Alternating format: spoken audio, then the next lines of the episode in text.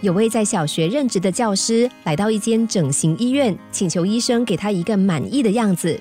医生问他哪些地方你最不满意呢？他说鼻子，我觉得我的鼻子太长了。另外下巴太宽，还有这对耳朵。这位老师抱怨了一长串，然后医生仔细的看了一看，却认为他的五官很不错，是他对自己要求太高了。然而他还是坚持要变脸。医生尊重顾客的要求，帮他动了一些小手术。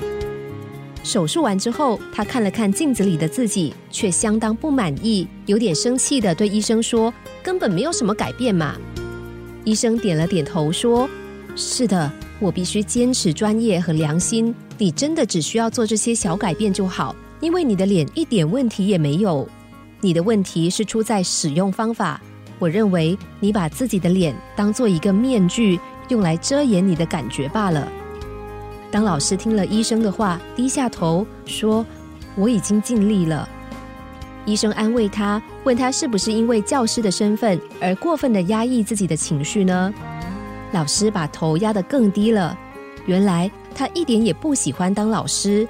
为了成为学生们的好榜样，他经常告诉自己：“我一定要力求完美，才有办法成为学生的榜样。”于是每天一踏进校门的时候，他就会把情绪收藏起来，只留下他认为正确的表现。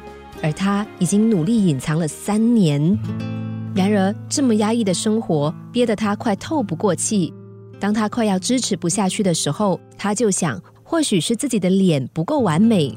他说：“孩子们都在嘲笑他。”话刚说完，他突然放声大哭，之后又警觉到自己似乎泄露了重大的秘密，连忙停止哭泣。医生看着他，微笑的说：“现在有没有感觉好多了呢？哭其实证明你还是个有感情的人。”听见医生这么说，他忽然感到一阵轻松，忍不住对医生回应一个微笑。医生说：“孩子们的嘲笑，其实是因为他们早就看穿你的伪装了。”也许身为老师的你，必须懂得控制自己，但是偶尔出个小状况，反而更能够捉住孩子们的心啊！那样他们就会更亲近你，而这一点也无损于你的尊严。只要你拿掉面具，你不但会更喜爱自己，也会更喜爱这份工作。如果你习惯以刻意强加的方式为自己戴上面具，那只会让面具成为一种刑罚。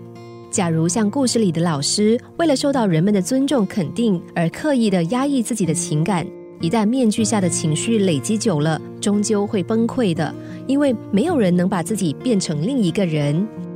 我们不必刻意压抑自己，更不用戴上面具，因为不管在任何时候，只要我们能表现出最真实的自己，人们一定会给我们最真切的拥抱和支持。